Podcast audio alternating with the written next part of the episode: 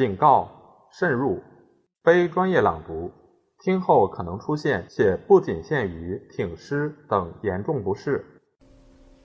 第三节，左良玉率兵东下。左良玉是崇祯朝崛起的军阀之一。他自崇祯十二年玛瑙山战役之后，长期拥兵自重，蹂躏地方，朝廷无可奈何，一味姑息迁就。弘光登基的时候，他坐镇武昌，位处南京上流，扼据战略要地，部下实力又比较强大。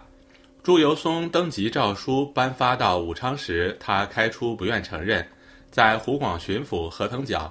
巡按黄树等人的劝说下，才同意开读，表示拥戴。然而，他的跋扈自雄却比在崇祯时期更加明显了。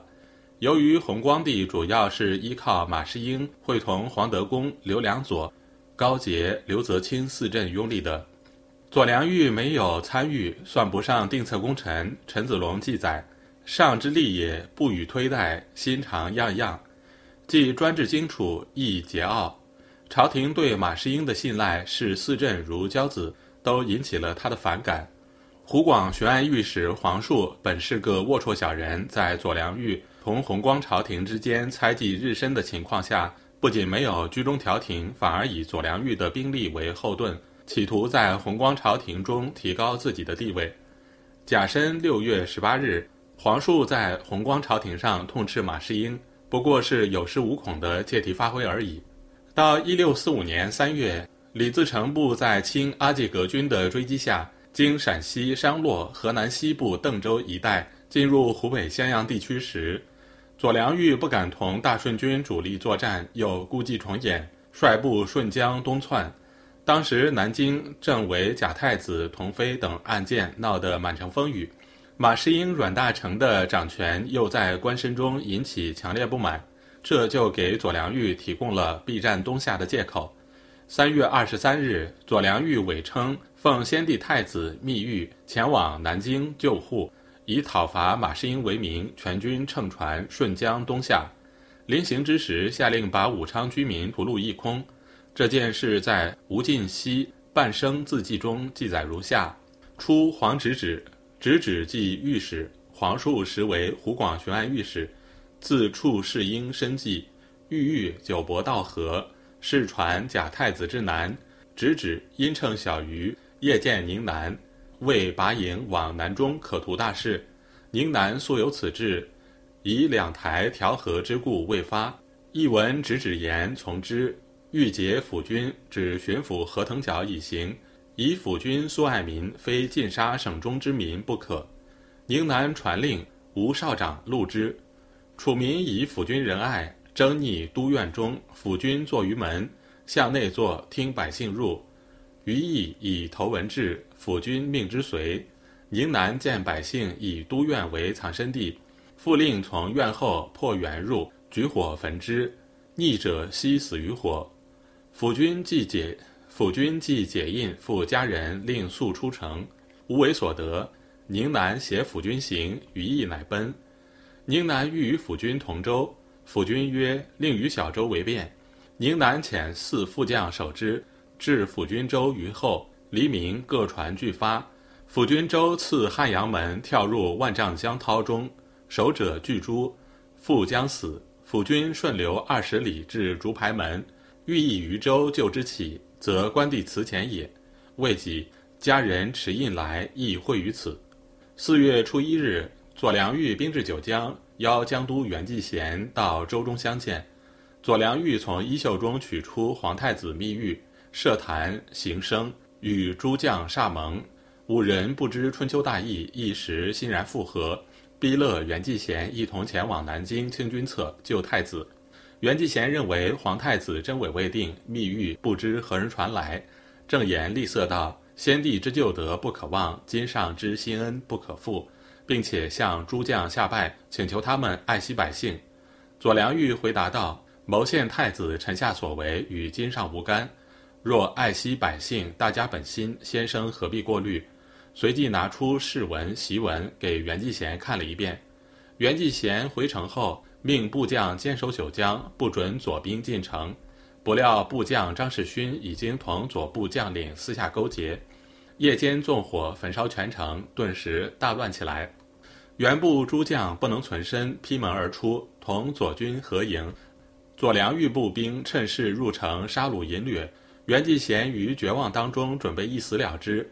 左良玉派部将张应元把他掳入州中，袁继贤一再投水自尽，都被救起。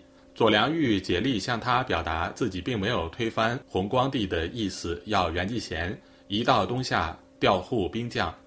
监军李由龙也再三劝说，徒死无益，不如见机行事。袁继贤无可奈何。只好同左良玉及其麾下诸将约定严禁烧杀抢掠。正当左军由九江准备东下时，四月初四日，左良玉以久病之躯动寻变之惨，一时殒命。距九江之变只有三天。关于左良玉的统兵东下，直到病死九江州中，南明人士记载常有数词，如李清记：“季贤正官常代将就死，黄树入蜀拜契曰。”宁南无意图，公以死击之，大势去矣。副将李世春密曰：“隐忍之，至前途。王阳明之事可图也。”季贤以为然，出城面责梁玉，梁玉即方惧，望城中火光，大哭曰：“余父元公，呕血数升，是夜死。”谭谦记：左良玉兵至九江，袁继贤过见于州中，俄见岸上火起，报曰：“援兵烧营，自破其城。”梁玉浩叹曰：“此我兵耳，我父园林侯也。呕血数升，并遂革。”从当时的实际情况来看，左良玉早已成为一个拥兵割据的军阀，勇于虐民，怯于大战。他的统兵东下，主要是避免同李自成率领南下的大顺军作战。假借伪太子密诏赴南京救驾，显然是一派谎言。离开武昌时，就大肆屠戮，对弘光朝廷任命的巡抚、总督等方面大员任意拘留。心目中既无朝廷，也无百姓，其直接后果是导致弘光朝廷加速瓦解。左良玉死后，部下诸将推其子左孟庚为留后，把袁继贤拘禁在船中，继续引兵东下，先后占领彭泽、东流、建德、安庆，兵锋直通太平府。弘光朝廷接到上游督府镇臣关于左良玉叛变率师东下的报告，大为恐慌。马士英决定由兵部尚书阮大铖会同晋南侯黄德功、广昌伯刘良佐以及池口总兵方国安等人组织堵剿。黄德功的军队被调到长江以南的太平府，府治在当涂、辖芜湖、繁昌等县。刘良佐军部署于对岸江北。在清军南侵左良玉，又顺江内犯的形势下，弘光帝曾经召对群臣商讨对策。刑部侍郎姚思孝、御史乔可聘、程有谦说：“左良玉稍缓，北游急，岂无撤江北兵马，固守淮阳，控扼颍寿。”弘光帝也认为江北兵马不宜调离训地太多，回答道：“刘良左兵还遗留江北防守。”马士英唯恐左兵至京，自己身家性命难保，气急败坏地指着姚思孝等人大骂：“尔备东林，由几口防江，欲纵左逆入犯耶？北兵至，犹可议款；若左逆至，则若被高官，我君臣独死耳。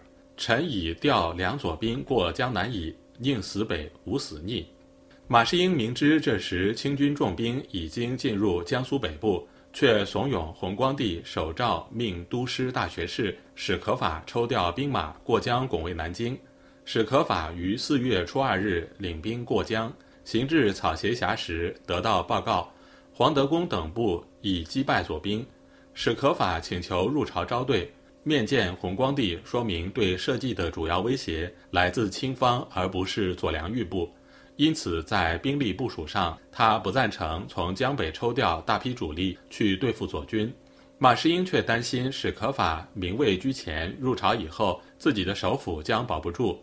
加上清军南下的消息日益紧迫，又建议朝廷下旨北兵南向，清速回料理，不必入朝。史可法接到诏书后大失所望，登上南京城郊的燕子矶，南面八拜，洞窟而返。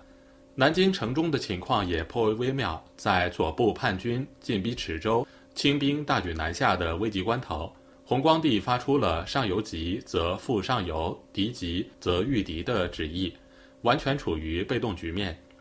马士英、阮大铖也明白，无论集中兵力对付任何一方，南京都有陷落的危险，因此他们暗中已做了拥兵出逃的准备。马士英事先任命其次子马銮为经营总兵，以贵州兵为主，掌握了一部分亲信部队。兵部尚书阮大铖也昼夜以兵环卫其私事，空闲批楷，厢房书室中暗为中甲。四月十四日。弘光帝召见大臣时，武英殿大学士王铎竟然认为马阮组织抵御左兵不利，请求让他自己领兵誓师上江，以遏左兵重敌。由于世英不肯卸此兵柄，持之又二日矣。王铎急不可耐，又在十六日上书说：“臣查得金山一带西至龙潭，兵不满七百，书臣是以为数十万。此何时尚以此故宠匡君语？”接着说。时不能持久，使左之重兵得乘胜顺流而下，勿无累矣。今皇上以本兵即兵部尚书印道授臣，臣免竭死力以西上，以当其事，以报朝廷。然而一贯拥兵自重的马士英和自诩知兵的阮大铖，岂肯把兵权拱手让人？王铎的自告奋勇也就不了了之。到一六四五年五月，清军多铎部占领南京、芜湖等地，阿济格部击败大顺军，一直追到江西九江和江北的湖北周县。左孟庚部下有总兵十员，兵卒数万，既不敢迎击西来的阿济格军，又不敢东下与多铎部交锋，甚至不愿南下江西，暂时避开清军主力。竟于五月十三日，在九江至东流的长江中，率领部下兵马向清军阿济格部投降。同左孟庚一道降清的有湖广巡按御史黄树。明朝江都袁继贤在左孟庚武力裹挟下，变成清方俘虏。他在五月二十日绝笔中写道：“臣不计死江州，原欲从中挽救，以纾京师之急，幸以还师，指左军西退。”更欲再为廉洁，以收桑榆之效，不意鲁追闯至寻，朱镇甘负国恩，遣使投降。京师之微弱羸卵矣。臣在坎困中，不能伸包生之意，唯有失文山之节，以一死报二祖列宗，且不敢复所学也。六月初三日，袁继贤被胁迫往见清英亲王阿济格，长揖不拜。